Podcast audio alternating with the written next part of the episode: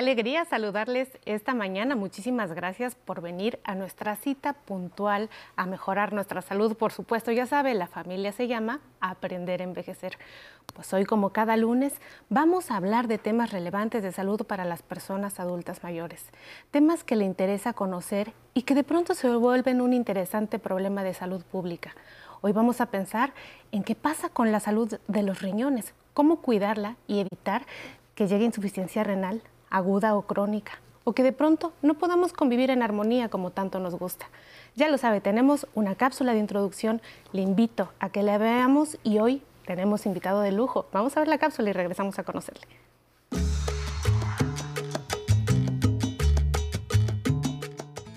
La enfermedad renal crónica se caracteriza por la pérdida gradual de la capacidad de los riñones para realizar sus funciones. Estos órganos son los encargados de filtrar la sangre para eliminar desechos y el exceso de toxinas y agua en el organismo a través de la orina. Cuando se presenta esta enfermedad, los riñones ya no pueden eliminar las sustancias y esto provoca que en el cuerpo se acumulen niveles nocivos de residuos y se contamine la sangre. El riesgo de sufrir enfermedad renal es mayor en las personas que tienen padecimientos crónicos como diabetes, obesidad o enfermedades del corazón y en quienes tienen hábitos poco saludables como no tomar agua o fumar. El daño a los riñones suele avanzar lentamente. Por esa razón, los signos y síntomas de la enfermedad renal crónica son difíciles de detectar al principio. En estados avanzados, los síntomas más comunes pueden ser náuseas, vómitos, pérdida de apetito, fatiga, debilidad, problemas de sueño, cambios en la producción de orina, disminución de la agudeza mental, espasmos musculares y calambres, además de hinchazón en pies y tobillos y presión arterial alta. Solo un médico puede determinar si existe o no daño renal por ello, es crucial estar en contacto con el doctor ante cualquier malestar en el riñón. Para conocer más la enfermedad, los invitamos a quedarse en el programa. Esto es Aprender a Envejecer. Comenzamos. Nos acompaña esta mañana el doctor Juan Alfredo Tamayo. El doctor es médico nefrólogo y además es investigador del Instituto Nacional de Salud Pública de la Secretaría de Salud y además también es miembro titular de la Academia Nacional de Medicina en México. Y esta mañana va a conversar con nosotros para cuidar la salud de nuestros riñones. Muchísimas gracias, doctor, por asistir gracias a Gracias a ustedes, Itlali. Este es un programa cuyo lema me atrae mucho porque yo ya aprendí a envejecer, o el chiste es que los demás también. ¿Y nos va a enseñar a, aprender a envejecer? Bueno, mira, tuve que aprenderlo mucho porque cuando iba a ser el nuevo milenio, yo tuve la oportunidad de participar en un comité mundial que fijó las metas para el envejecimiento digno y exitoso de, la, de la población. Y en aquel entonces, mayores de 65 años en México, nada más éramos 5 millones de personas. Bueno, yo todavía no tenía 65 años en aquel entonces, pero no teníamos más que esa carga.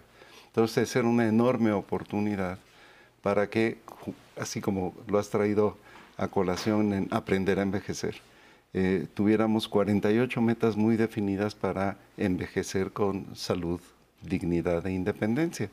Y claro, la enfermedad de los riñones es una de las que, eh, así debajito del agua, empiezan desde muy temprana edad. Es correcto. Por eso cuando me invitaron a este programa, y te agradezco mucho la confianza, pues en eso he dedicado desde 1982. Entonces, este, mi esfuerzo en mucho ha tenido que ver con concientizar a la gente de que los riñones eh, tienen un par de millones de trabajadores cada uno, imagínate. Entonces cada trabajador tiene tres herramientas, tres. Un filtro, como lo mencionaban en la introducción, que al filtrar la sangre se le ofrece a un laboratorio muy sofisticado, que es un tubito. Ese tubito se encarga de desechar lo que sobra, y retener, lo que es muy importante retener. Y eh, como es muchísimo el, trabajo de los dos riñones diario, Ves, cada riñón está filtrando sangre 1440 minutos al día, que es lo que tienen 24 horas. Y entonces eso a medio litro por minuto cada riñón hace que filtren un tinaco de sangre al día, 770 litros por día. Entonces, claro que lo que pasa en los riñones, en los trabajadores de los riñones, necesita una tercera herramienta. Los riñones, te decía, el filtro, los tubos y un gran maletín de mantenimiento. Ve que, que, por muchos años tolera todas las barbaridades que hacemos en el día cotidiano con un estilo de vida poco saludable, como acaba de ver todos los que estuvieron pendientes de la introducción. Y claro que hay condiciones que poco a poco van terminando o con los filtros o con los tubitos del riñón o incluso con el mantenimiento. Sí, Doctor, mm, pues los agradecidos somos nosotros por su presencia, pero quisiera saber algo, aprovechando toda esta experiencia que usted tiene, eh, para que nos ayudara a entender qué pasa a través del tiempo con la función de los riñones. Vemos la literatura médica y decimos, bueno, es un proceso de envejecimiento en donde todo va para abajo, los riñones también y todo, pero ¿cómo es que envejece un riñón y cómo es que, cambia esta, este filtrado glomerular.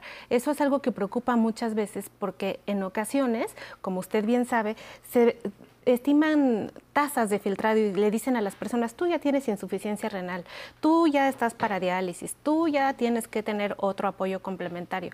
Pero ¿cómo entender este proceso? No es tan complicado, si, si lo pones a ver así como de la chamba de todos los días, pues primero es que no les demandes exagerada cantidad de trabajo a tus riñones. Y eso eh, mucha gente no conoce cómo tener un estilo de vida saludable para el riñón. Eh, por mucho tiempo se quiso, antes que ninguna otra cosa, eh, detectar lo más temprano que se pudiera cuando la reserva renal de los riñones en número de trabajadores era anormal. Y sabemos ahora, desde hace ya muchísimos años, por lo menos 23 años, que cuando el número de trabajadores renales, no nada más los filtros que, bien dijiste se llaman glomérulos, ¿no? Porque luego les dices glomérulos a las personas y no saben si es un gorro o, si, es una bolsa, ¿no? Entonces es ese filtrito, ¿no? Donde empieza el trabajo de los riñones. Ese lo podemos medir cuántos hay eh, remanentes y no en cualquier persona, porque si no sería muy ocioso andar asustando a mucha gente y el gasto en el que incurriría solo para hacer las pruebas, para saber cuánta reserva renal funcional, es decir, cuántos trabajadores tienes, sería impagable. No, se podría pagar, en ninguna parte del mundo lo hacen. Entonces ya sabemos y este es el primer mensaje interesante respecto a tu inquietud. Si yo sé que estoy viviendo con diabetes o me miden la presión arterial y sé que tengo la presión arterial alta, siete de cada diez personas que llegan a insuficiencia renal, es decir, a lo que no queremos llegar, que ese sería el envejecimiento fatal de los riñones, es decir, cuando me queden menos de 30% de mis trabajadores, son 600 mil trabajadores. Para hacer esa chamba está tremenda. La primera causa de llegada a insuficiencia renal irreversible son la diabetes mal cuidada y la hipertensión arterial descontrolada. Esas son las dos más frecuentes. Y como hay mucha gente que tiene diabetes por 10 años o tienen hipertensión por 30 años y no sienten grandes cosas, es más, en las encuestas de salud y nutrición que se han hecho periódicamente desde el año 2000, bueno, se ha detectado claramente que 16% de la población mexicana tiene diabetes, 30% hipertensión y de ellos la mitad no sabían que lo tenían hasta que los encuestaron. Entonces, imagínate, pues el primer consejo es que, te digan si tienes diabetes o no. ¿Y cómo sabes si estás en riesgo? Pues si tu papá, tu mamá, tus ancestros fueron diabéticos, hay una alta posibilidad de que lo seas. Si te descuidaste en tu estilo de vida, estás en sobrepeso, estás pasado del sobrepeso, ya entraste en obesidad, pues es muy frecuente que en, mucho tiempo antes que una gente delgada y saludable desarrolles hipertensión arterial y o diabetes, y enfatice y o diabetes. Entonces sí hay, hay unas pruebas muy fáciles de hacer. Es una muestrecita de sangre, una muestra de orina en la que se determinan un par de, elementos. Uno que es un desecho del cuerpo que se llama creatinina y otro que es muy, muy importante medirlo en la orina porque si los filtros están anormales dejan pasar proteínas. Una proteína eh, pesa 300 mil y los filtros no deben dejar pasar nada que mida más de 60 mil. Entonces, si uno hace una prueba de sangre para creatinina en suero y en la orina, para un general de orina, se pide albúmina y creatinina, el médico, que tiene que estar entrenado en esto, hace una fórmula muy sencilla y sabe si tus filtros están dañados, si pasan albúmina, y por otro lado, cuántos te quedan. Entonces, la enfermedad renal temprana es cuando nada más tienes 60%. O sea, ya perdiste 800 mil filtros. Te queda un millón doscientos mil. Así de bien hecho están los riñones, ¿no? Para tolerar cualquier barbaridad que hagas en tu juventud. Pues es una maquinaria perfecta. Es una maquinaria muy bien hecha, ¿ves? Muy bien diseñada. ¿y si es normal que las personas adultas mayores disminuyen la función renal solo por la edad, aunque hayan cuidado la maquinaria toda su vida? Fíjate que sí, hay, hay, hay adultos, pues, los ves tan a todo dar ni tienen hipertensión, ni tienen diabetes, hacen ejercicio, están requete bien, han envejecido digna y exitosamente. Les haces esa prueba por ser mayores de 65, encuentras que tienen 60% y ya pegan el grito en el cielo los no enterados. Es normal, así como lo mencionas, Itlali, que una persona mayor de 65 ya se chutó el 40% de su enfermedad renal, para que me comprendan las gentes, ¿no? los que nos están escuchando. Ya se los, se los amoló. Nada más de filtrar eh, diario 700 litros de sangre, ya, con eso perdiste 40% de tus, de, tu, de tus filtros glomerulares. Doctor, pues un tema muy apasionante. Después del corte nos sigue mencionando a través de cómo, de, cómo vamos envejeciendo a nivel renal y cómo cuidar la salud de nuestros riñones. Y recuerden que tenemos nuestra aplicación que se llama 11 más. Usted la baja, la lleva en el celular, la descarga y aprende a envejecer perfectamente consultando todos nuestros programas. Vamos al corte y regresamos. Nunca pensé en mi vida lo que, a dónde iba a llegar, ¿no? Que, que este qué es lo que iba a hacer en mi vida, ¿no? Y he ayudado mucho, a muchos músicos y a muchos muchachos ahora en la escuela. Pues cuántas generaciones he visto pasar.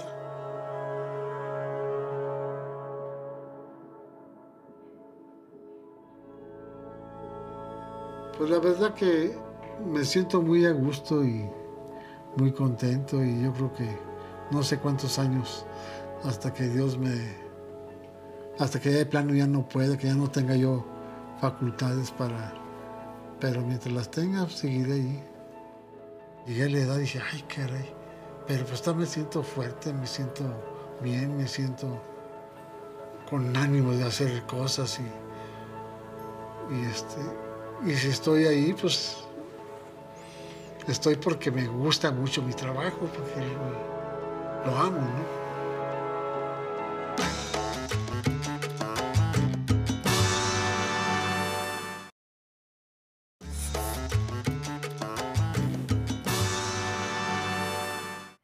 seguimos mejorando nuestra salud totalmente en vivo desde el 11 con el doctor Juan Alfredo Tamayo esta mañana, platicando de un tema interesantísimo que tiene que ver con el cuidado de nuestros riñones. Estimado doctor, las siguientes preguntas son de la audiencia, si me acompaña a atenderlas. Mi nombre es Raúl Jiménez Rocha, tengo 60 años. ¿Debo de tomar mucha agua para que mis riñones funcionen? Pues cuánta es mucha. cuánto, debemos, de qué tanto es tantito? La orina es el producto final del proceso que yo les dije. Se filtró la sangre, se procesó en los tubos y lo que sobra va en la orina. Y lo que sobra son muchos sólidos que tienen que estar diluidos en la orina. Entonces, el cuerpo sabe manejar muy bien el volumen circulante. Hay mucha gente que cree que tomar eh, tres o cinco litros de agua al día es más sano que tomar uno. La respuesta concreta es, beba suficiente agua para que la cantidad de orina que usted produzca en 24 horas sea por lo menos de dos litros. En dos litros, la cantidad de sustancias disueltas en el agua es muy saludable, tanto para los ureteros, que son el sistema que recolecta la orina, como para la vejiga, que es el continente de la orina. Entonces, cuando el continente, que son las vías urinarias, eh, tiene una orina muy amable, se quieren mucho. Pero en cuanto empieza a corregir eso, en cuanto empieza a alterarse, desde los tubitos del riñón se empiezan a complicar las cosas y pueden fácilmente las personas que beben menos agua que la necesaria para producir dos litros pueden tener problemas tubulares o problemas urinarios. Los riñones manejan muy bien el volumen, excepto que la deshidratación sea extrema. O sea, si el agua que la persona bebe no le alcanza para orinar ni medio litro, bueno, entonces sí está haciendo un mal estilo de vida, porque está obligando a sus sistemas para retener líquido a funcionar exageradamente. Y dijimos luego, luego, cuando empezamos, pues no fuercen la chamba del riñón. Y ponerlo a trabajar con muy poco volumen de líquido es forzar la chamba, ni de la filtración, ni de los tubos, ni del mantenimiento van a estar contentos los riñones con alguien que se mal hidrata. ¿Y todo lo que entra sale? Es decir, para producir dos litros de orina yo tomo dos litros de agua. No, precisamente por eso el, el, consejo es muy sencillo. Un día que esté medio ociosa la persona que nos escucha, pues puede medir cuánta orina produce en 24 horas contra cuánta se bebió. Entonces ponga usted una jarrita que sepa cuánta agua tiene y si bebe tres litros y orina dos litros y medio, bueno, procesó muy bien y tiene un margen hasta de 500 mililitros, medio litro, que se puede ahorrar. Otra causa que origina mucho que la gente beba poco líquido, sobre todo las gentes que están envejeciendo, es que el continente, por eso hablé de la vejiga, se vuelve muy irritable.